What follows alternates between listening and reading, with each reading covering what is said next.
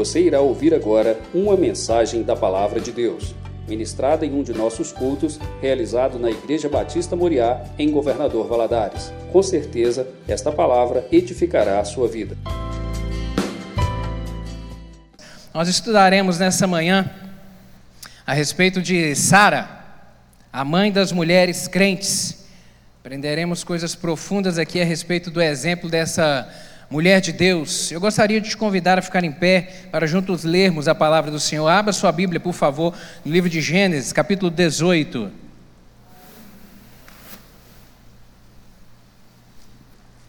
Nós leremos esses quatro, essas quatro referências que estão aqui no telão. A primeira delas, Gênesis capítulo 18, a partir do verso 11. Diz assim a palavra do Senhor: E eram Abrão e Sara já velhos e adiantados em idade. Já Sara havia cessado o costume das mulheres. Assim, pois, riu-se Sara consigo, dizendo: Terei ainda deleite depois de haver envelhecido, sendo também o meu senhor já velho? E disse o Senhor a Abraão: Por que se riu Sara, dizendo: Na verdade, gerarei eu ainda, havendo já envelhecido? Haveria coisa alguma difícil ao Senhor? Ao tempo determinado, tornarei a ti por este tempo da vida, e Sara terá um filho. E Sara negou, dizendo: Não me ri, porquanto temeu. E ele disse: Não digas isso, porque te riste. A próxima referência aí, abra por favor, Romanos capítulo 4. Carta de Paulo aos Romanos, capítulo 4.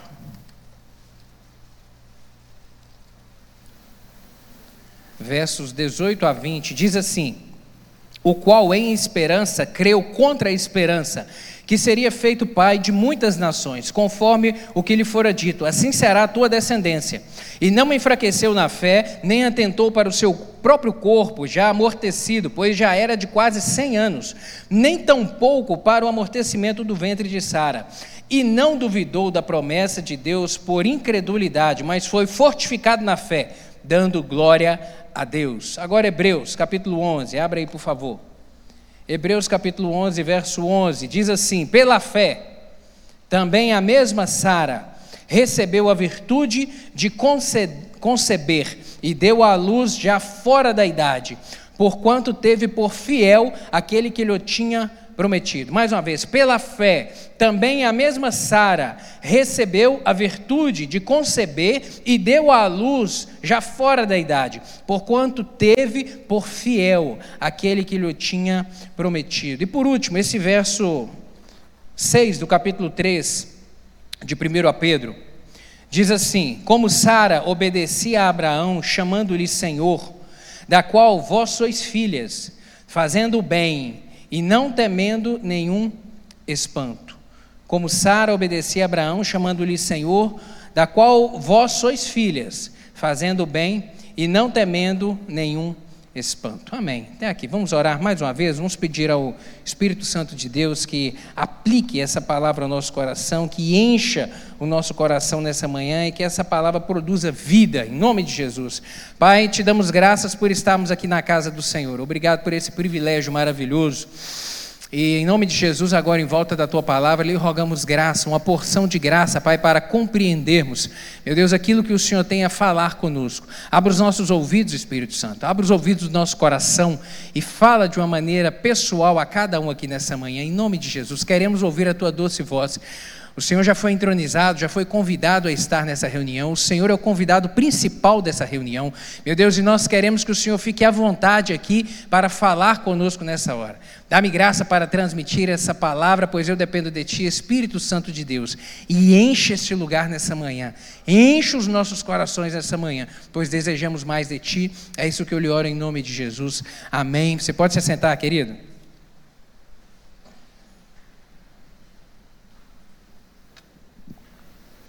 Haveria alguma coisa demasiadamente difícil ao Senhor? Essa palavra foi aqui o anjo, lá no capítulo 18 de Gênesis, verso 14, disse a Abraão: e a Sara. E essa mesma palavra Jesus Cristo repete ela lá em Lucas, em um dos evangelhos, quando ele vai fazer um dos milagres. Ele fala: haveria alguma coisa demasiadamente, demasiadamente difícil para Deus? Não há. E eu creio realmente que essa palavra aqui, ela foi um divisor de águas para esse casal naquele momento, porque ela fortaleceu porque ela animou o coração desse casal que estava há bastante tempo esperando o cumprimento de uma promessa do Senhor. E essa palavra eu creio que ela veio gerar esperança no coração esperança de que Deus haveria de cumprir ainda a promessa que ele havia feito há muitos anos atrás de os transformar, de transformar aquele casal em uma grande, fazer deles uma grande descendência na terra, um grande povo na terra. Essa era a promessa do Senhor. Sabe, querido? E eu vejo que as verdades e promessas de Deus, elas são imutáveis. Elas são imutáveis como imutável é a pessoa de Deus. Esse negócio é meio difícil da nossa mente compreender. Isso é verdade. A gente não consegue compreender o imutável, porque nós somos mutáveis. A gente não acorda o ano inteiro feliz. Você acorda o ano inteiro feliz? O ano inteiro disposto? O ano inteiro contente? Não, tem dia que a gente acorda mal. Por quê? Porque Deus nos fez assim. Deus nos fez corpo, alma e espírito. E dentro da nossa alma está a sede das nossas emoções. E as nossas emoções, elas influenciam todo o nosso o nosso ânimo, o nosso tomar de decisões, a nossa forma de pensar, de portar, as nossas emoções. Tem dia que a gente acorda mal, tem dia que a gente acorda preocupado, tem dia que a gente acorda infeliz, tem dia que a gente nem gostaria de acordar, porque está tão difícil as emoções. Então, por conta de nós sermos assim, Deus nos formou assim, com emoções, é difícil a gente compreender o que é o imutável. Mas Deus, Ele é imutável. E isso é pela fé. Aqui entra a fé. De crer em um Deus que está acima de tudo e que Ele é imutável, que nada muda o ânimo de Deus. E o que eu faça ou deixe de fazer não vai mudar o humor de Deus a meu respeito. Porque Deus é. Deus é. E ele apresenta assim, ele se apresentou assim, desde o início. Quando Moisés foi ter um encontro com ele, e Moisés perguntou: Deus, quando eu for falar ao teu povo quem é o Senhor, o que, é que Deus disse? Diga para eles: Eu sou, eu sou o que sou, eu sou, eu sou imutável, eu sou. E Deus é assim. E pelo seu poder, nós vemos isso na Sua palavra, que Ele fez uma virgem conceber, uma virgem dar à luz ao Salvador. E pelo esse mesmo poder, ele fez aqui uma mulher já idosa conceber de uma maneira miraculosa. Foi de uma concepção natural aqui. A, a, a Abraão e Sara tiveram um relacionamento sexual e por conta disso nasceu o menino, mas já era fora da idade. Nós veremos aqui, fora do tempo, um contexto completamente impossível de acontecer, mas pelo poder do Senhor. Sabe, querido? E, mas voltando os olhos aqui para a pessoa de Sara, que é o objeto do nosso estudo nessa manhã, aquela quem a Bíblia chama de mãe das mulheres, crentes, não era perfeita e nem superdotada, pois nós vemos nela falhas, nós encontramos nessa mulher falhas, falhas que são comuns a todos nós. Assim como a Bíblia faz referência ao profeta Elias, a quem lá no capítulo 5 de, da carta de Tiago, no livro de Tiago, Tiago capítulo 5, verso 17 e 18, vem fazer referência a essa pessoa do profeta Elias, que era gente como a gente, gente como nós. Está registrado o seguinte lá em Tiago, capítulo 5, verso 17: Elias era homem semelhante a nós, sujeito aos mesmos sentimentos, e orou com instância para que não chovesse sobre a terra, e por três anos e seis meses não choveu. E orou de novo, e o céu deu chuva, e a terra fez germinar os seus frutos. Tiago faz essa referência, inspirado pelo Espírito Santo de Deus, para mostrar que esses homens e mulheres, esses personagens do qual nós lemos nas Escrituras, era gente como a gente. Era gente que tinha fraquezas, que tinha necessidades, precisava de deitar e dormir para ter as forças renovadas, gente que precisava de se alimentar, gente que enfrentou o desafio, gente que chorava, gente que enfrentou fraquezas, mas gente que fortalecido pelo Senhor. E lá o escritor aos Hebreus, no capítulo 11, verso 34, ele vem dizer isso, que eles eram pessoas como nós, Hebreus capítulo 11 vai trazer ali o que é chamado de galeria dos heróis da fé. Homens e mulheres que, na força do Senhor, fizeram feitos extraordinários. Como o profeta Elias, por exemplo, que orou e desceu fogo do céu. Como esse homem que orou e, e, e por uma palavra dele não choveu por três anos e meio na terra. Você imagina só que problema sério foi esse? Se nós aqui, no século 21, com toda a tecnologia, se parar de chover, o problema que dá. Pela maior tecnologia que nós temos, o homem ainda não consegue fazer chover. E quando tem um período de estiagem maior, ocorre quebra de safra. Isso ocasiona ausência de alimentação, elevação de preço. Isso afeta você e afeta a mim. Agora imagina isso há tantos mil anos atrás. Que problema sério. E esse homem orou. E pela palavra dele não choveu por três anos e meio. E depois ele orou de novo. E aí a chuva veio. Esse homem que era tão cheio do Espírito Santo, havia tanta intimidade com Deus que Deus não deixou ele nem morrer. Esse homem foi levado pelo Senhor. Mas era gente como a gente. E no verso 34 do capítulo 11 de Hebreus vai dizer que eram pessoas que da fraqueza tiraram força, da sua limitação, mas da sua confiança em Deus, isso produziu força para poderem caminhar e para poder cumprir o propósito que Deus havia estabelecido para eles na face da terra. Essa lição, como eu disse, eu quero que nós concentremos a nossa atenção nessa mulher, em Sara. Deixa eu compartilhar contigo algumas coisas aqui do contexto histórico dela aqui nesse momento. É, ela foi esposa de Abraão, como nós lemos aqui, foi mãe de Isaac, e junto com Abraão ela se tornou a mãe, a matriarca de todo esse povo.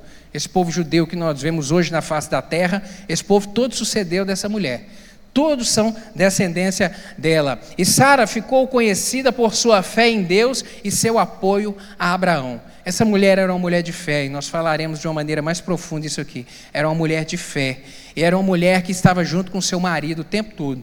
Que estava caminhando com ele e que se dispôs a honrá-lo. E nós veremos isso aqui também. Ela era cerca de 10 anos mais nova que ele. Quando Deus chama Abraão, lá no capítulo 12 de Gênesis, ele tinha 75 anos de idade. Quando Deus dá para ele aquele desafio, fala: Olha, é, caminha comigo, sai da tua terra, da tua parentela, e vai para o lugar que eu ainda vou te mostrar. Farei de ti uma grande nação, te abençoarei os que te abençoarem, e amaldiçoarei aqueles que te amaldiçoarem, e em ti serão benditas todas as famílias da terra. Ele tinha 75 anos de idade, ela tinha cerca de 65 anos de idade. Além de esposa, eles eram meio irmãos também, porque eles eram filhos do mesmo pai, não da mesma mãe, apenas do mesmo pai que se chamava Terã. E quando Abraão obedeceu e deixou é, a cidade de Ur, que era onde ele e Sara moravam, e seguiu para um lugar que Deus ainda haveria de revelar, Sara estava junto. Sara embarcou e caminhou com ele esse tempo, mesmo com 65 anos de idade não era nova. Na verdade, ela estava exatamente quase que no meio da vida dela, porque ela morreu com 127 anos. Então, ela estava no meio da vida dela, quando esse desafio foi lançado e ela embarcou nessa tremenda aventura junto com seu marido. Uma outra qualidade dela é que ela era muito bonita. E a Bíblia diz isso. Porque eles saem ali de Ur, vão caminhando, caminhando, peregrinando, peregrinando, e chegam até a terra de Canaã. Lá eles se instalam mas um tempo depois de estarem instalados lá, uma seca surgiu. E a Bíblia diz que houve fome na terra. E por conta da seca, a fome, eles precisaram de migrar. E Abraão teve a ideia: nós vamos descer para a terra do Egito, porque lá tem o rio Nilo, lá tem mais fartura de alimento. Vamos descer para lá. Eles vêm até o Egito. E quando eles estavam para entrar lá no Egito, Abraão olha para ela e fala: Olha, Sara, você é muito bonita. E eu estou com receio desse povo aqui me matar para poder ficar com você. Nós vamos, nós vamos dizer para as pessoas que nós somos apenas irmãos. Apenas irmãos. Eu acho, eu acho muito interessante isso, porque a gente, quando faz essa leitura, é, eu parei para pensar isso hoje de manhã. Você já parou para poder perceber a beleza do seu cônjuge? Já parou para poder notar? Você percebe que Abraão percebeu isso aqui? Abraão percebeu que a mulher dele era muito bonita. E ele falou: Essa mulher é muito bonita. E esse povo pode me matar para ficar com ela. Eu tenho que assim, pensar algo diferente aqui. Você já parou para perceber a beleza do seu cônjuge? Você já? Sim, de fato. Porque ou, ou, ou, você só percebe isso quando alguém elogia ele ou elogia ela para você. Fala, nossa, bonita sua esposa, parabéns. Sabe, querido, a gente tem que cultivar isso. Cultivar, olhar para o lado, olhar para o nosso cônjuge, ver nele, ainda apesar da, de repente da idade um pouco avançada, dos cabelos às vezes que já caíram um pouco ou esbranquiçaram, não, mas ele, ele é o meu querido ainda, ela é a minha querida, é a mulher que eu decidi caminhar, sabe, ter esse olhar sempre de cultivo, de perceber a beleza do outro, e de fato ela era muito bonita. E isso não aconteceu só uma vez. Eles ficaram ali no Egito, ela era tão bonita que o faraó escolheu ela para ser esposa, trouxe ela para o harém dele. Olha só, e harém de faraó não entrava qualquer mulher. Então olha só para você perceber o grau de beleza dessa Sara. E ela vem para o harém. Só que as mulheres ficavam no harém muito tempo. E Deus, por uma intervenção divina, mostrou que ela era mulher de Abraão. Faraó descobre isso e fala: Ó, então volta para o seu marido e vocês sumam daqui. Eles voltam para a terra de Canaã e lá peregrinam por mais algum tempo. E passado anos, muitos anos, essa mesma história acontece, porque houve uma outra seca na terra. Eles precisaram de sair de lá, foram para outra região, agora chamada região de Gerar. E lá o rei de Gerar, que era Abimeleque, viu ela, falou: Nossa, que mulher bonita. E eles falaram do mesmo jeito: Aqui a gente vai se apresentar apenas como irmãos. E Abimeleque toma para ser esposa dele. Mas aí Deus, por uma outra, novamente por uma intervenção divina, revela ele agora em sonho. Fala, Abimeleque, não toque nessa mulher que ela é casada. Abimeleque toma um susto. Deus revela a situação, devolve Sara novamente, e aí eles voltam para a sua terra de Canaã novamente. Ela era realmente muito bonita, diz a Bíblia. E dez anos depois que tinha que o Senhor havia feito a promessa a respeito do filho, pela primeira vez é, na terra de que muitos descendentes viriam de Abraão, Deus repetiu essa promessa, agora garantindo novamente que Abraão teria um filho. Deus fez a promessa com 75 anos de idade, ela com 65, 10 anos depois, o Senhor renova novamente essa promessa. E ela, e aqui nós falaremos também a respeito disso, um momento de fraqueza. Ela teve uma ideia. Ela falou: Olha, Deus está prometendo que a gente vai ser uma grande descendência. Vamos fazer o seguinte: é, aqui, Abraão, do, deita com a minha, a minha escrava, a minha serva chamada Agar, e tem um filho com ela. E esse filho vai ser a nossa descendência. Ela teve essa ideia. E, e Agar se deitou com Abraão e teve um filho. E esse menino nasceu, que foi Ismael. E depois que ele, ela teve um, que Agar teve um filho, a, a Bíblia diz que ela começou a desprezar a, a patroa dela. Começou a desprezar Sara e isso gerou um problema dentro da tenda terrível. Um problema que, ao, que posteriormente teve que culminar de, de Agar ir embora. Querido, só aqui daria para a gente poder fazer um estudo a respeito de perca de oportunidade tremendo. Agar perdeu uma grande oportunidade na vida dela. Grande oportunidade era, teve um, um filho com Abraão, poderia ter o resto da vida viver bem ali, sabe? Mesmo que Ismael não fosse o filho da promessa, mas ela teve que amargar e ir para o deserto e perder uma grande oportunidade por causa de duas coisas: ausência de humildade e falta de gratidão. Só aqui daria para a gente fazer um estudo maravilhoso a respeito disso. Sabe, querido, humildade e gratidão é o que faz a gente prosperar e ser bem sucedido na vida. Isso são princípios, não esqueça disso nunca. Agar vacilou nesse momento aqui, sem humildade e sem gratidão, e por isso ela perdeu uma grande chance, sofreu muito. Posteriormente foi guardada pelo Senhor por providência também, que Deus prosperou Ismael e está aí o povo árabe para poder provar que cresceram muito, mas ela perdeu uma grande oportunidade. E quando Abraão, aqui com 99 anos de idade já, Deus veio a ele e falou mais uma vez que ele teria um filho. O herdeiro nasceria de Sara, não seria aquele Ismael. O herdeiro nasceria de Sara. Sara que significa princesa. E ela tinha e Sara tinha aí 89 anos de idade, quando recebeu a promessa divina de que teria um filho dentro de um ano da qual um filho, e, e que tal como Abraão, se torna, ela se tornaria mãe de nações. Um pouco mais tarde, Deus repetiu essa promessa agora no capítulo 18, quando acontece esse episódio que nós lemos aqui. Três anjos aparecem para Abraão na porta da tenda e começam a conversar e relembram mais uma vez essa promessa: Abraão, você vai ter um filho. Você vai ter um filho. E Sara estava do lado de dentro da tenda e ouviu essa conversa. Ela deu aquela risada assim dentro de si e falou: Mas será que é possível? Agora? Será que é possível?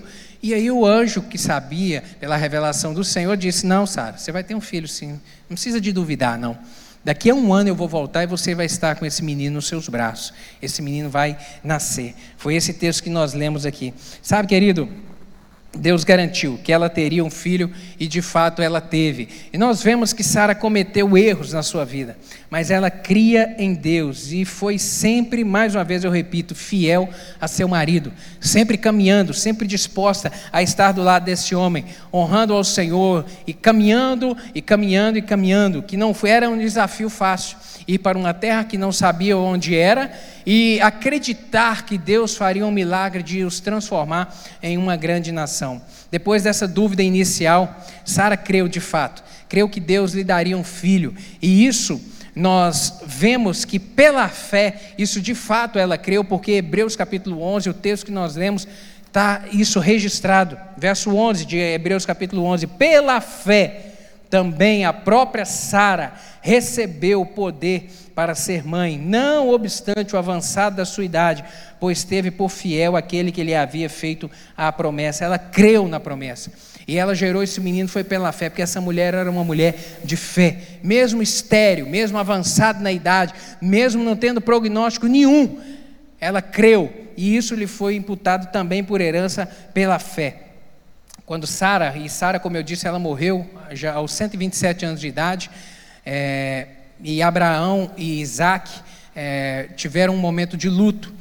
E interessante que o único terreno, a única propriedade que Abraão comprou durante toda a sua vida, que está registrado na Bíblia, foi justamente o sepulcro da sua esposa. Foi a terra onde ele foi sepultá-la. Sabe o que é isso? Sabe o que eu vejo com isso, querido? Valor. Falou. Abraão era um fazendeiro que tinha muitas terras. Ele já estava instalado lá em Canaã quando, quando Sara vem falecer. Ele poderia ter feito o túmulo dela em qualquer das suas, qualquer um das suas partes das suas terras, mas ele decidiu comprar um lugar especial para ela. Isso é honra. É honra. É honra, não uma honra como nós vemos hoje de pessoas que às vezes, é, por culpa na consciência, investem tanto em um, em um funeral, comprando às vezes um caixão tão caro para poder enterrar alguém, às vezes por culpa da consciência. E não que isso seja problema comprar um caixão caro, não, isso não é problema nenhum, tá? Não estou dizendo aqui que isso é problema, não. Isso não tem problema nenhum nisso. Problema nenhum. O problema é se essa compra for motivada por uma, uma consciência com pesar de não ter honrado a pessoa em vida. Aí sim. Mas nós vemos que Abraão honrou a sua esposa em vida, valorizou em vida, abençoou em vida e também na sua morte, ainda assim, a honrou. Muito interessante isso. Sara demonstrou ser uma mulher com vulnerabilidade. Nós lemos aqui no capítulo 18 essa passagem, onde ela vai demonstrar um riso ali, uma certa, um momento de fraqueza na sua fé duvidando se seria possível ainda aquilo acontecer. Ela foi tomada pela mesma dúvida de Tomé. Lembra Tomé? Quando ele ficou sabendo que Jesus Cristo havia ressuscitado, o que, que ele disse? Ele falou: Eu só vou acreditar se eu ver ele. E mais, se eu colocar o dedo nos cravos, onde eles foram furados, que aí eu vou saber, porque eu vi ele pendurado na cruz. Eu vi que ele foi pendurado. Então só vou acreditar se eu ver ele de verdade. Olha só, Tomé andou com Jesus três anos e meio, viu Jesus operando coisas extraordinárias durante três anos e meio. E ele ouviu Jesus falando que morreria e que ao terceiro dia ressuscitaria, e ainda assim, quando a notícia chegou para ele, ele duvidou. Sara, esse momento que ouve a palavra do anjo do Senhor, ela tem essa, essa, essa fraqueza de, de duvidar naquele momento ali. Sabe, a, a, promessa que o Senhor havia dito, ela haveria de se cumprir. E ela, infelizmente, nesse momento demonstrou essa fragilidade, a mesma fragilidade espiritual que às vezes nós temos, querido, quando duvidamos a respeito da palavra do Senhor, ou do poder que há na palavra do Senhor, ou alguma de suas promessas feitas a nosso respeito.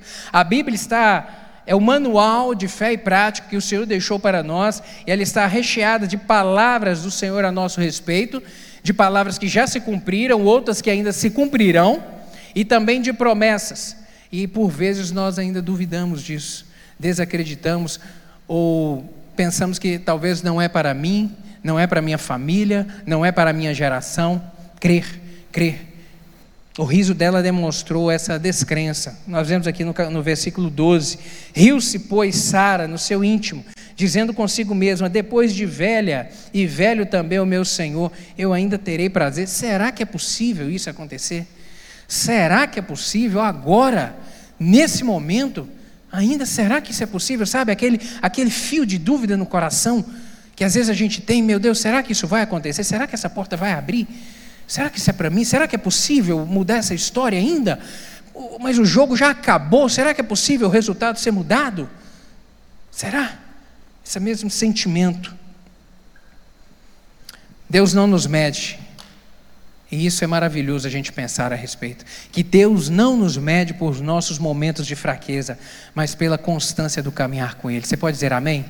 Deus não nos mede pelos nossos momentos de fraqueza, mas pela nossa caminhada com Ele. É por isso que Ele nos mede, querido. Deus não olha para você no momento que você está é, enfraquecido na fé, enfraquecido emocionalmente, abalado, às vezes desmotivado, às vezes abatido. Ele não olha e não mede você desse tamanho, pensando, não, ele é desse jeito, ela é dessa maneira, não me honra de verdade. Não, querido. Deus olha a nossa caminhada, Deus olha a nossa decisão, Deus olha o nosso histórico, o que, que Ele está está vendo na nossa vida, sabe? Entenda isso. Nós vemos isso na sua palavra. Já Sara ela já havia demonstrado confiança em Deus ao apoiar as decisões de seu marido. Ela já havia demonstrado que ela confiava na palavra do Senhor. Quando Abraão disse: "Sara, Deus me deu uma direção", ela falou: "Nós estamos juntos. Então vamos embora."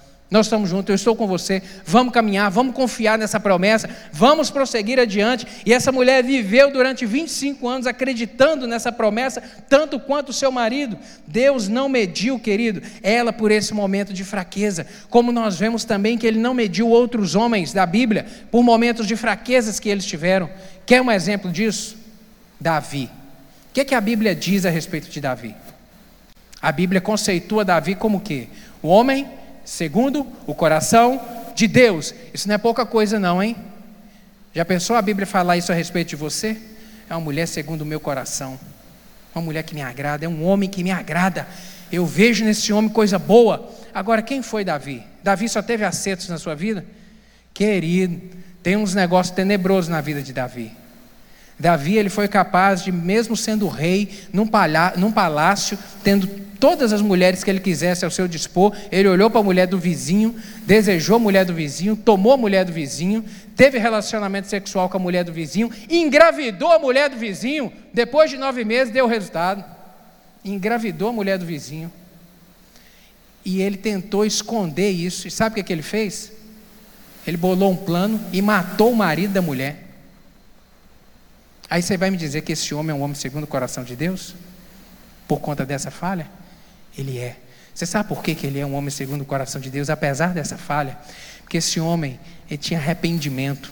Quando ele errava, ele se arrependia, ele confessava o seu pecado a Deus e falava: Jesus me perdoa, Deus me perdoa, Deus me perdoa pelo que eu fiz. E nós vemos especificamente sobre esse fato que eu narrei, dele ter adulterado com a mulher, dele ter ainda planejado e executado a morte do marido dela. Se você lê Salmo 51, Abra Salmo 51 depois e leia a respeito disso. Meu querido, Salmo 51, se você pegar a Bíblia, se você pegar a sua Bíblia e torcer a página, é capaz de sair lágrima. Porque no Salmo 51, Davi ele vem se arrepender sobre esse pecado dele. E esse homem chora perante Deus, chora, chora, chora, chora, chora tanto que a Bíblia diz que não, há, não havia nem mais força para ele chorar, de arrependimento, de arrependimento, de quebrantamento, e fala assim: Me perdoa, meu Deus, pelo pecado. A Bíblia diz, e ele narra isso em outras passagens, que os seus ossos doíam. De tamanho foi o seu arrependimento pelo pecado, pela dor. Sabe, querido, Deus não mediu Davi por esse momento, por esse tropeço, por essa fraqueza, assim como Ele não mede você e nem eu quando nós tropeçamos na vida. Sabe, quando tropeçar, entenda isso. Se arrependa e levante. Há perdão de Deus para você. Você pode dizer amém? Quando você tropeçar, eu não vou dizer se, porque você vai tropeçar, como eu também tropeço. Quando tropeçar, se arrependa. Não há pecado que não seja perdoado, desde que haja arrependimento. Se arrependa, há perdão de Deus para você. Também não aceite a acusação do inimigo, porque ele é chamado de. Porque a tradução do seu nome é esse, é acusador. Diabo significa isso, acusador. Satanás é isso, acusador. Ele é o acusador da nossa alma. Ele vai tentar soprar nos seus ouvidos: olha, você, você não merece ser perdoado, não. Você tem que sofrer isso agora o resto da vida. E merecer a gente não merece mesmo, não, mas é pela graça. É a maravilhosa graça que nos alcançou, que promove perdão dos nossos pecados, é a maravilhosa graça de Deus. Agora, as consequências, vem, vem. Davi sofreu consequências? Muitas. Por esse erro e esse pecado dele, ele pagou um preço tremendo, mas ele alcançou o perdão de Deus. Ele clamou por misericórdia, se arrependeu. Mas não deixe, querido, o inimigo te acusar. Não guarde isso no seu coração. Retome a caminhada em comunhão com o Espírito Santo. Levante a cabeça, sacuda a poeira, se arrependa, peça perdão e Senhor, deixa eu alinhar novamente contigo e prosseguir na caminhada.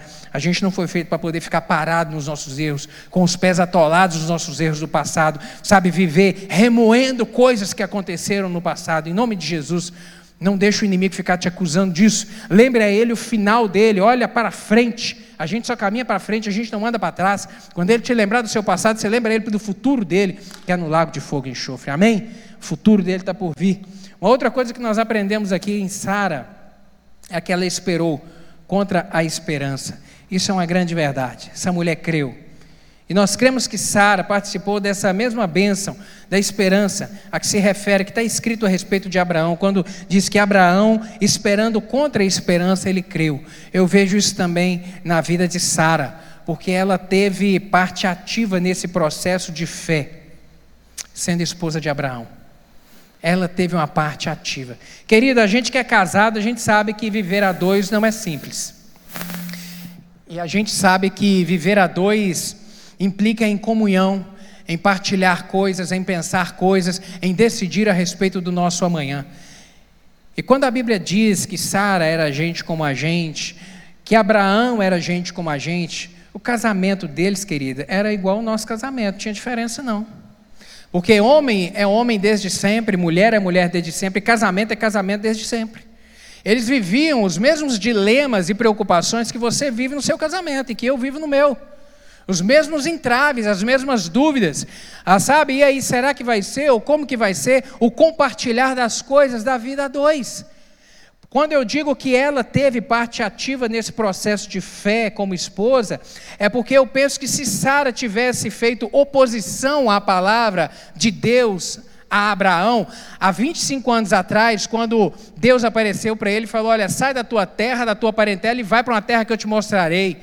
Se lá naquele momento eles estabelecidos como estavam na sua casa, um conforto, porque a Bíblia diz que ele era rico, ele era possuidor de muito patrimônio, estabelecido como era na cidade de Ur, certamente com todo o, o vínculo social que tinham naquele lugar. Se naquele momento ela tivesse feito resistência à palavra de Deus na vida de Abraão, das duas coisas, uma, querido. Ou ele teria desistido dela, ou ele teria desistido da palavra de Deus. Das duas, uma. Porque por 25 anos esse homem caminhou, eles caminharam. Caminharam crendo que esse menino viria, crendo que a promessa se cumpriria. Você imagina só se Abraão ia tolerar 25 anos, Sara falando na orelha dele: Para que, você fez isso? Eu falei para você não fazer. Você fez errado. Você escolheu errado. Por que, que você me tirou da nossa terra? Por que, que nós saímos da nossa cidade? Por que, que nós estamos aqui agora esperando alguma coisa cair do céu e acontecer? Você acha que ele ia tolerar isso? Das duas, uma. Ou ele largava ela, ou ele não ia aguentar ela, ou então ele ia desistir da promessa. Ele ia falar: Sara, você está certa, vamos voltar para U. Vamos deixar essa ideia de lado. Isso é coisa da minha cabeça. Essa mulher, meu querido, ela creu. Essa mulher, ela creu junto com esse homem. Eu imagino que durante esse tempo todo ela falava, Abraão falava, Sara, Deus, Deus me falou um negócio aqui. Ela fala, compartilha comigo. Não, então tá bom, vamos crer junto. Eu estou contigo. Vamos seguir. Vamos adiante. Não, vai dar certo. Ei, marido, vai dar certo. Não, Deus está com a gente. Ele falou lá atrás. Deus falou, vamos junto, vamos junto. Eu, eu vejo Sara, querido, como uma mulher que apoiou esse Abraão o tempo todo. O tempo todo, não, vamos junto. Abraão vai dar certo. Por isso, por isso que eu vejo que os dois caminharam tanto tempo, aguardaram tanto tempo juntos. Agora, aguardar é fácil? Não é fácil, não. Esperar é difícil. Esperar um dia, um mês, um ano Agora, esperar dois, três, cinco, quanto é difícil a gente esperar. Quanto é difícil esperar. Muitos têm uma esperança que não se desespera. Muitos conseguem confiar e acreditar que a solução virá, que o milagre vai acontecer. Agora, outros, eles se desesperam antes de esperar. Sabe, aquele que é mais afoito, ele desespera antes de começar a esperar. Quando recebe a notícia, já bate o desespero na alma, uma insegurança tremenda no coração. Aqueles que vivem o próprio desespero sem a esperança.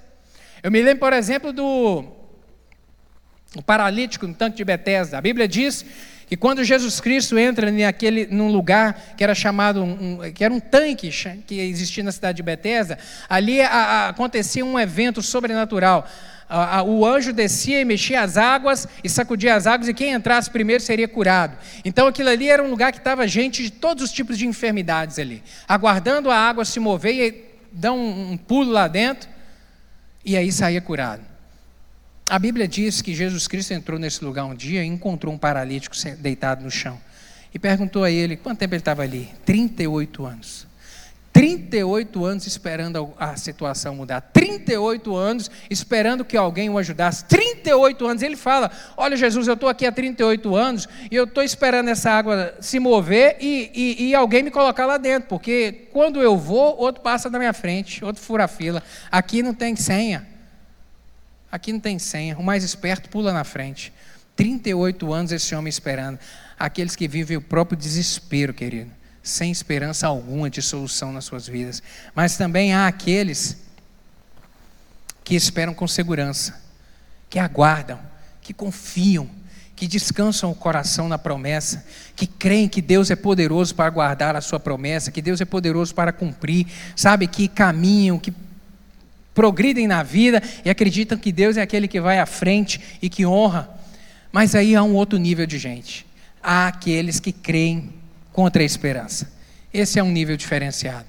É aquele, o crer contra a esperança, querido, é olhar e, e saber na, conscientemente que não tem jeito, que a causa é impossível, que não tem solução para o problema, mas ainda assim continua acreditando, ainda assim continua orando, ainda assim continua buscando do Senhor o milagre, a intervenção, o sobrenatural, o mover das águas, sabe, o agir do Senhor na sua vida. Esse é o que crê contra a esperança. Querido, Deus ele é soberano e ele é livre.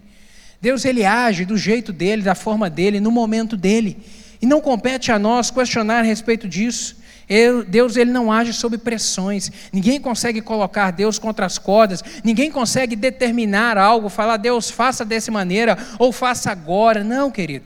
Ninguém consegue. Deus ele é Deus, ele é Senhor da vida, ele é aquele que dá a vida, ele é aquele que tira da vida, ele é aquele que faz a mulher estéril ter filhos, ele é aquele que levanta do pó o miserável e coloca para sentar entre príncipes. Deus é Deus de poder. Deus é Deus que governa todas as coisas. Mas quando Deus age, quando Deus também decide agir, ninguém pode impedir a mão dele. Glória a Deus por isso. Quando ele ordena a palavra de vitória, nada e nem ninguém. Sara era estéreo. Sara era uma causa perdida. Sara não tinha solução para ela, mas quando Deus decidiu agir, aconteceu. Algumas vezes Deus age nossa, Deus trabalha na nossa vida de maneira artesanal. Significa o quê? Sem pressa. Deus não trabalha como uma fábrica em alta produção, em alta produção em alta escala. Não. Às vezes Deus decide agir de maneira artesanal, pegar, apertar a massa, trabalhar, moldar, colocar no forno para poder ficar firme. Às vezes Deus age assim na sua vida, querido.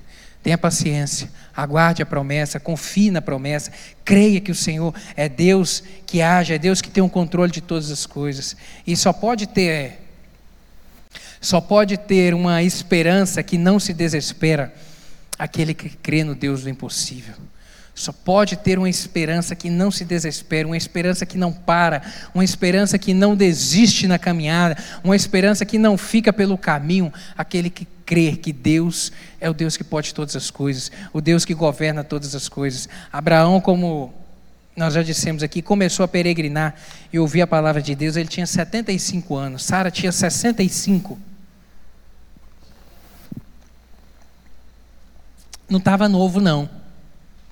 Não estava novo, não. Às vezes, com 65 anos hoje, a gente está querendo aposentar, né? Com 70 anos, já está querendo parar, já está querendo pendurar a chuteira, já está querendo desistir da vida, já está querendo pensar que não tem mais coisa para poder fazer, sabe? Eu não tenho mais o que agregar, sabe? A vida já está no fim, já está com pouca esperança, já está com pouco ânimo, já está com pouco vigor. Geralmente aos 60, aos 70 anos, muitos já estão assim sabe, já, já, já acreditando que não, já, já fiz o que tinha que fazer, agora é só mesmo é, é aproveitar um pouco mais dos meus dias aqui, sabe, muitos estão com essa, com essa mentalidade, querido, mas em nome de Jesus, não há hora, e não há tempo, e não há idade para Deus chamar você nessa manhã, para Deus desafiar você a começar um novo projeto na sua vida, começar algo novo na sua vida hoje. Não importa a sua idade, não importa a sua idade. Às vezes você está pensando que já está velho demais para começar algo novo de Deus na sua vida. Deus pode te levantar hoje. Deus pode colocar hoje um projeto na sua mão. Deus pode hoje te desafiar a uma caminhada nova com Ele. Eu creio nisso, querido. Deus pode começar hoje aqui. De repente você até com a cabeça já branca, uns cabelos brancos aí. Deus tem poder hoje para começar coisa nova na sua vida, te dar uma visão nova, um projeto novo, um ânimo novo, uma força nova para caminhar, um objetivo novo para poder se levantar, sabe, para poder caminhar, para ir para frente, para não ficar parado. E nós vemos isso porque a palavra do Senhor nos mostra a gente assim, que já no avançar da idade, a palavra do Senhor diz, uma palavra profética em Joel capítulo 2, verso 28, o Senhor dizendo que, e há de ser, que depois derramarei o meu espírito sobre toda a carne, os vossos filhos e as vossas filhas profetizarão, os vossos velhos terão sonhos e os vossos jovens terão visões.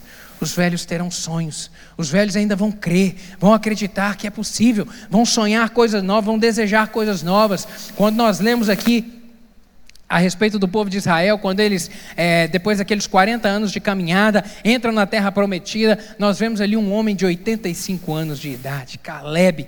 Eita, que homem que é uma inspiração para a gente. Com 85 anos de idade, Caleb se apresenta a Josué e fala: Josué, há 40 anos atrás, Deus, fez uma, Deus deu uma palavra a mim e a você. Deus falou que a gente entraria nessa terra. E, e Deus falou que eu, eu, eu herdaria aquele monte que foi onde eu pisei os meus pés. Hoje eu estou com 85 anos de idade. Eu quero te dizer que eu estou com a mesma força de 40 anos atrás. Eu estou com o mesmo ânimo para eu poder pegar em armas e pelejar. E eu vou conquistar aquela terra. Me dá aquela terra. Me dá aquela terra. E a palavra do Senhor diz que esse homem tomou posse. Ele não entrou e a terra estava vazia, não, querido. Ele conquistou o Monte Hebron. Ele ajuntou a sua família e eles saíram, partiram para uma peleja, para uma guerra. E eles colocaram os inimigos para correr com 85 anos de idade. Deus pode fazer coisa nova na sua vida hoje. Você diz amém? Você toma posse disso, não importa a sua idade, não importa os cabelos brancos, não importa, não importa, não importa. Creia. Abraão ele é constituído pai de muitas nações sem ter um descendente, sem ter um filho sequer, sem ter um filho sequer, mas ele creu.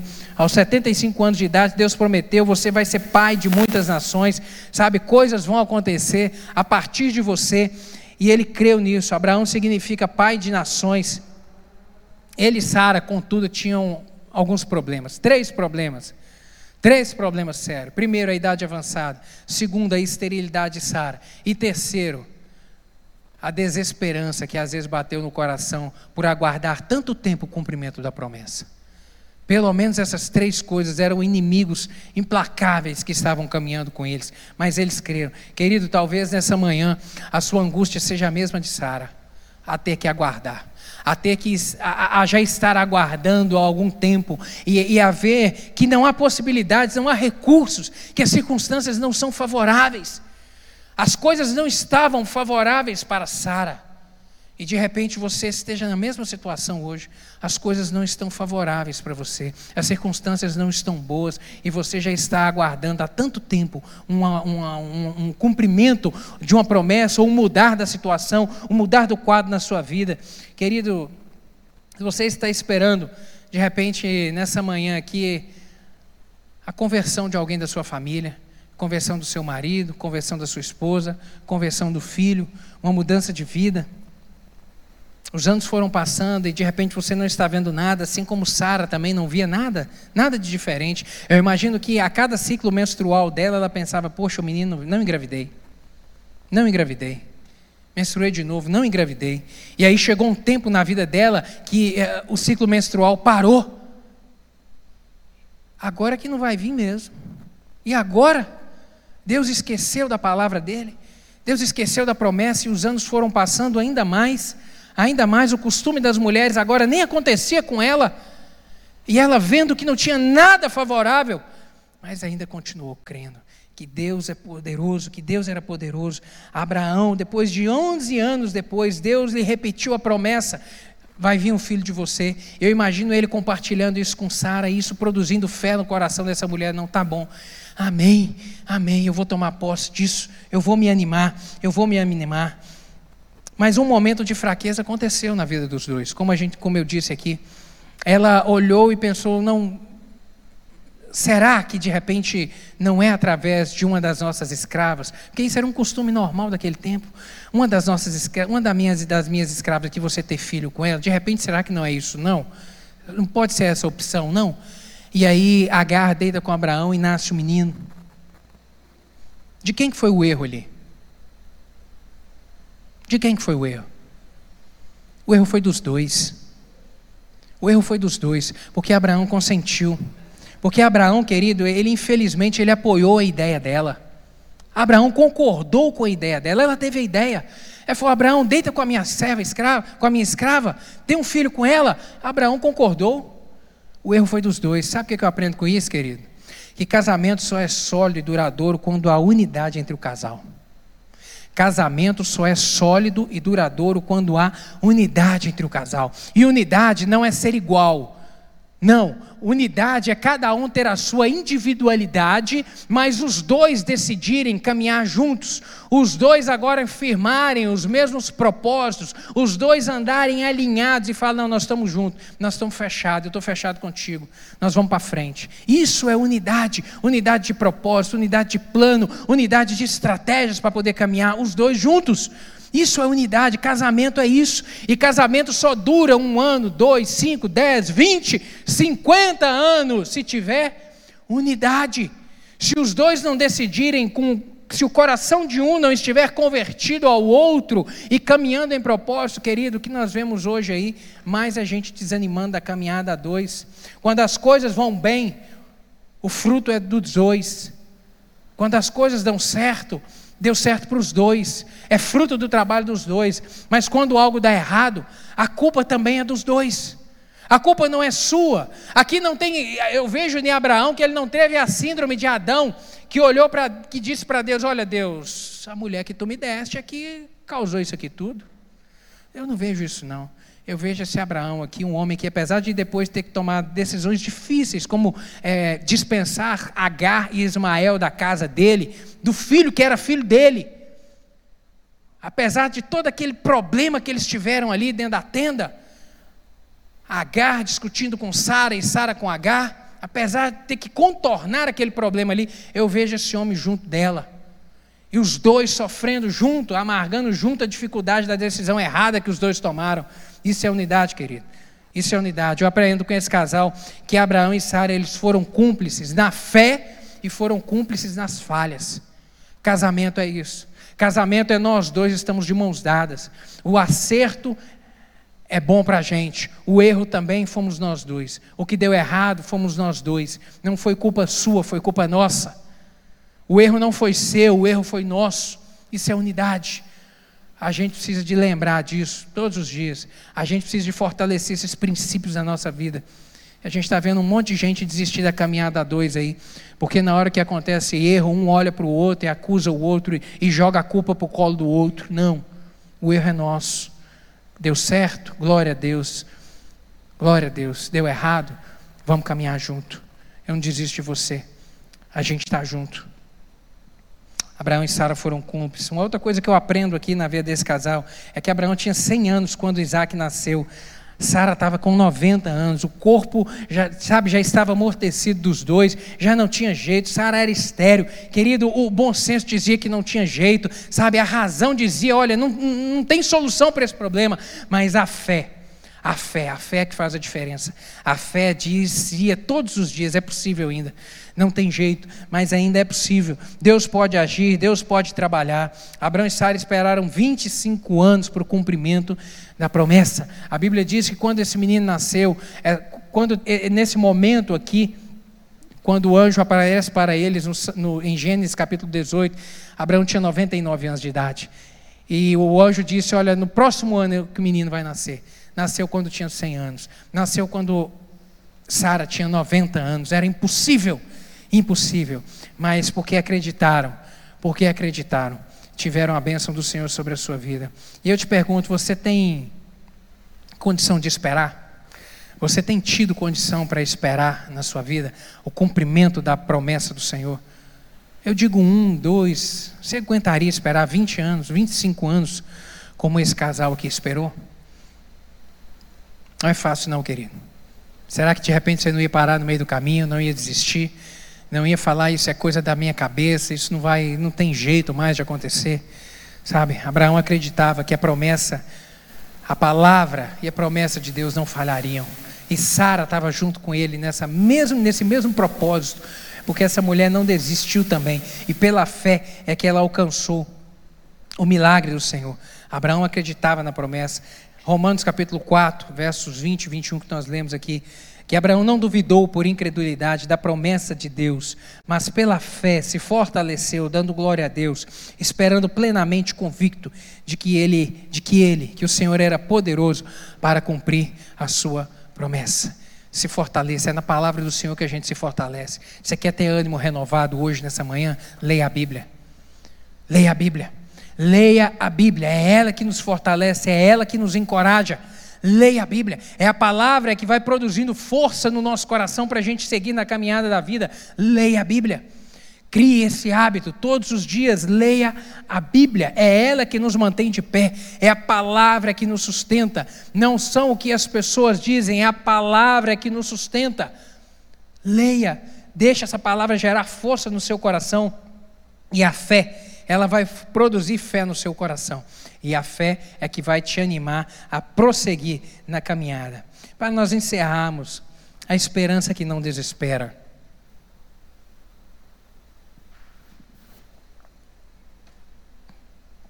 Todos nós precisamos de esperança. Ela é o oxigênio que nos mantém vivos. Ela é o oxigênio que anima a gente. Um homem sem esperança, uma mulher sem esperança não vive. Não vive. Vegeta. É muito triste isso. Sabe? Esperança. E essa esperança é alimentada através da fé. A vida verdadeira, ela é marcada pela esperança, uma esperança forte, uma esperança robusta, que crer no Deus do impossível, que crer no Deus que age, que crer no Deus que, que tem a última palavra a nosso respeito. Foi assim com Abraão. Abraão creu, Sara creu, Sara acreditou que era possível aquela situação, aquela situação que não era nada favorável ser modificada, porque Deus havia prometido, querido, Deus havia dito, a promessa de Deus não havia caducado a palavra de Deus não volta. A palavra de Deus não volta. E eles creram nisso e se apropriaram disso. E isso foi o que os animou e a perseverar e a continuar nessa caminhada. Conta todas as possibilidades humanas, todos os prognósticos. Abraão não duvidou, Sara acreditou, se fortaleceram dando glória a Deus, esperando que o milagre aconteceria. E Deus operou o milagre. E Deus fez acontecer. E eu quero compartilhar aqui contigo algumas características dessa esperança que não desespera. Essa esperança que olha para frente. Primeira delas, ela está fundamentada não em sentimentos humanos, mas na promessa divina. A fé, a fé, sabe, ela está fundamentada não nos sentimentos, não aquilo que eu, que eu estou sentindo, não no meu humor. Como eu disse, nós somos vulneráveis. Nós somos seres cheios de sentimento, e glória a Deus por isso, né? Sentimento é uma coisa tão boa. Sentimento é uma coisa tão boa, tá feliz, tá alegre, tá, sabe, ter contentamento, ter prazer, isso é tão bom. Que bênção que Deus nos fez assim. Mas isso nos torna, sabe, é, é produz em nós variação de humor, sabe? E, e mas para poder caminhar nessa vida, a gente tem que caminhar não de acordo com o nosso humor, mas de acordo com a palavra do Senhor, de acordo com a nossa razão firmada na palavra do Senhor. É isso que nos faz ir para frente, querido. É isso que nos faz. A fé, ela deve estar fundamentada não nos sentimentos, mas fundamentada realmente no Senhor. Não viva pelo que você sente, viva firmado na palavra e na promessa de Deus. Ah, eu não estou sentindo que está bem, mas creia. Ah, eu não estou vendo, eu, não estou sentindo, eu estou sentindo que o meu casamento não vai bem, que as coisas não estão indo bem. Ei, mas começa a profetizar no casamento que vai melhorar. Começa a profetizar na vida do marido, começa a profetizar na vida da esposa, começa a profetizar sobre os seus filhos, serão bênção nessa terra, vão crescer, vão ser homem e mulher de Deus nessa terra, eles vão dar certo vão ter um casamento feliz, comece, mesmo que você não esteja vendo, profetize, abra sua boca. Eu imagino durante esse tempo aqui, por muitas vezes Abraão teve que abrir a boca e começar a declarar: Senhor, eu creio em Ti, Deus, eu creio em Ti. E eu vejo que Sara também, em vez de ficar murmurando, seguiu o mesmo caminho, o mesmo exemplo. Deus, eu tomo posse da Sua promessa. Deus, eu acredito que é possível haver mudança. Deus, eu creio. Deus faz a promessa se cumprir. Profetiza, querido. Profetiza sobre a sua casa, quando nada estiver favorável, tire os olhos de você, tire os olhos das suas limitações, coloque-os em Deus. Hoje a gente está vivendo uma era dos coaches em que muito se tem ensinado: acredite em você, creia em você, você é capaz. Ei, confie nos seus talentos, confie em você. A gente está vivendo uma onda disso, de confiar em você. Você pode, você faz. Ei, querido, não embarca nisso não. A gente tem que ter autoestima. Isso é verdade. Porque se você não acreditar, se você não acreditar que é possível acontecer, nada acontece. Você tem que ter uma boa autoestima. A Bíblia nos diz isso. Mas a nossa confiança tem que estar posta em Deus. A nossa confiança tem que estar posta, não é na força do nosso braço, porque assim diz a palavra do Senhor. Não se estribe no seu próprio entendimento, confie em Deus. Tenha os seus olhos postos nele e creia e declare isso, Senhor, a minha confiança está posta em Ti. Aí sim a sua autoestima vai ser elevada, porque quando eu acredito que Deus pode fazer um milagre, a minha esperança se anima e Deus coloca fé no meu coração e me impulsiona a caminhar para frente. Pare com esse negócio de eu acredito em mim, eu acredito que eu sou capaz. Não, querido, não é ter baixa autoestima, é ter a autoestima no, no, no, no momento certo, no equilíbrio certo mas a confiança está posta em Deus. Se eu for acreditar em mim, somente em mim, ei Jesus amado, acredite no Senhor, confie em Deus de todo o seu coração. A fé verdadeira está fundamentada não em circunstâncias, mas naquele que governa as circunstâncias. Não nos problemas que estão me cercando, mas no Deus que tudo pode e que tudo faz. Ela não está, ela está fundamentada não nas ações humanas, mas na intervenção divina. Não naquilo que eu posso fazer, porque a nossa mão é limitada, o nosso braço é limitado, mas o braço de Deus não. Quando Ele declara uma palavra a nosso favor, tudo acontece, tudo pode ser mudado, o domínio de tudo está nas mãos do Senhor. O limite do homem não é limite para Deus. O limite para o homem não é limite para Deus. Realmente, de repente, você pode estar numa encruzilhada nessa manhã, como Sara estava numa encruzilhada. uma situação insolúvel, mas ela creu e a resposta veio. E o milagre aconteceu em nome de Jesus. Em nome de Jesus. Que essa palavra gere fé no seu coração. O limite para você não é limite para Deus. As portas que estão fechadas para você não estão fechadas para Deus. As portas que estão fechadas para você, meu querido, não estão fechadas para Deus. Você pode dizer amém? Você pode dizer eu tomo posse disso? Amém. Eu quero encerrar essa palavra dizendo isso. Que Abraão e Sara creram eles creram. Eles creram que o Senhor vivifica os mortos, que Deus chama a existência coisas que não existem, que Deus faz com que a mulher estéreo seja alegre mãe de filhos e que Deus pode todas as coisas. Que Deus pode o impossível. Que Deus pode fazer aquilo que a gente não pode fazer. Amém? Quero orar contigo nessa manhã. Vamos ficar de pé? Glória a Deus. Glória a Deus. Pelo exemplo de Sara, que é um exemplo para mim e para você um exemplo de gente que confiou no Senhor, um exemplo de pessoa que teve fé, que foi referência de uma mulher. A Bíblia fala a respeito disso lá em 1 Pedro, 1 Pedro que nós lemos aqui, capítulo 3, verso 6, que Sara é a mãe das mulheres crentes, ou seja, Sara é um exemplo. É um exemplo a ser seguido. Uma mulher que creu, que acreditou, que teve fé, e uma mulher que andou junto do seu marido o tempo todo uma mulher que apoiou ele nos momentos bons e nos momentos difíceis. Ela esteve do lado, honrou seu marido, caminhou com ele. Em nome de Jesus, que você tome esse exemplo. Feche seus olhos, quero orar contigo. Você, esposa, ainda pode ter o seu marido convertido, se por acaso ele não está. Você, pai, pode ver hoje a conversão do seu filho pela fé. Mesmo que você veja alguns da sua família distantes do Senhor, mas profetiza pela fé que eu e a minha casa serviremos ao Senhor.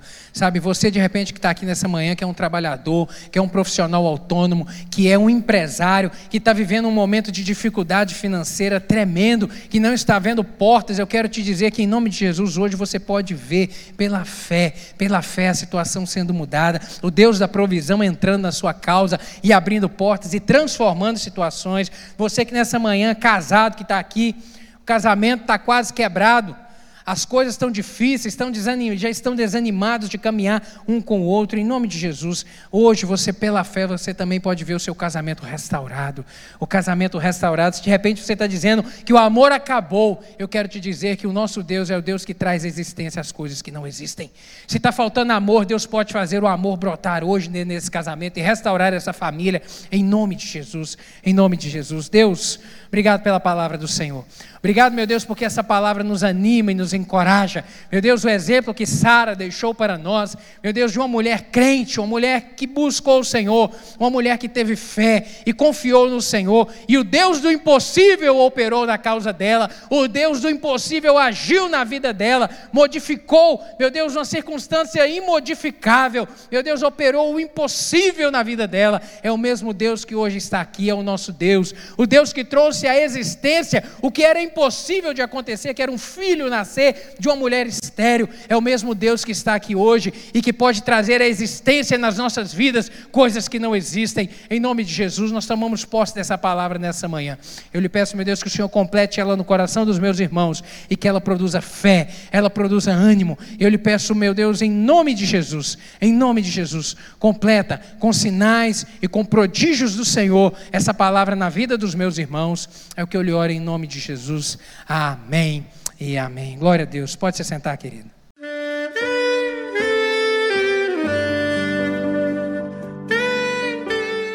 Querido amigo, Deus se interessa por você.